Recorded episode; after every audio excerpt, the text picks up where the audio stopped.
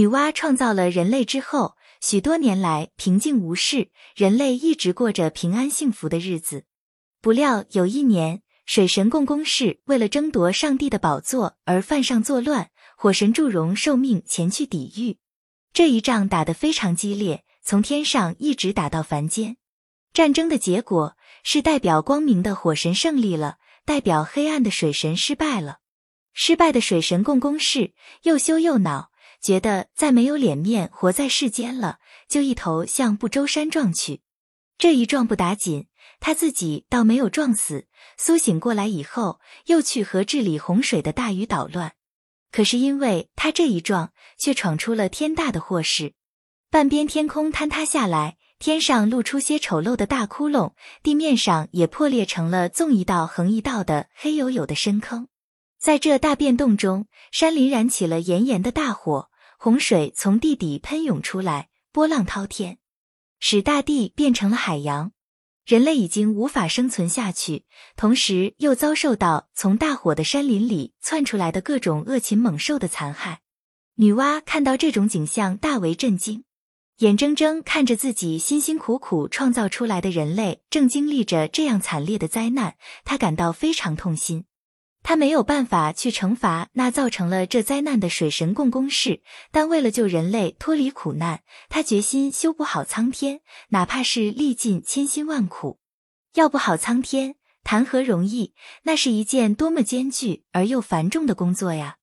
可是作为人类的慈爱母亲的女娲，为了心爱的孩子们的幸福，她把艰难和辛苦全都置之度外，独自承担起了这个重担。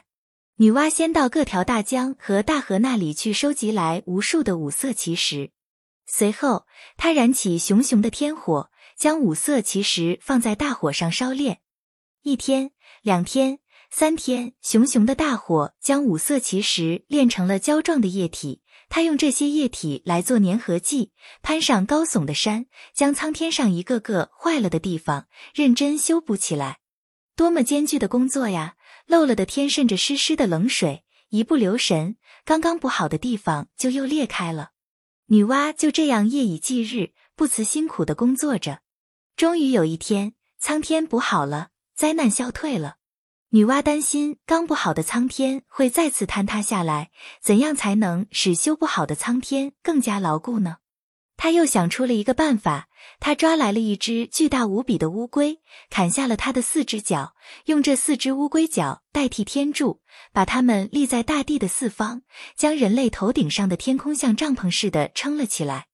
这乌龟脚真是一种十分独特而又结实的柱子，有了它们的支撑，天再也不会塌下来了。在共工氏撞坏不周山，人类遭受这不幸灾难的时候，有一条作恶的黑龙也趁机兴风作浪，呼唤来滚滚的洪水淹没房屋、庄稼。它还张开无情的血盆大口吞噬人类。女娲怎能容忍这条恶龙残害自己的子女？于是，她又从西方千里迢迢的赶到中原，与那条恶龙展开了搏斗。三天三夜，女娲终于杀死了那条恶龙。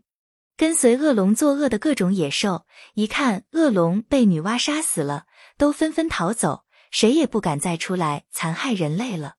女娲补好了天，杀死了恶龙，又开始治理遍地的滔滔洪水。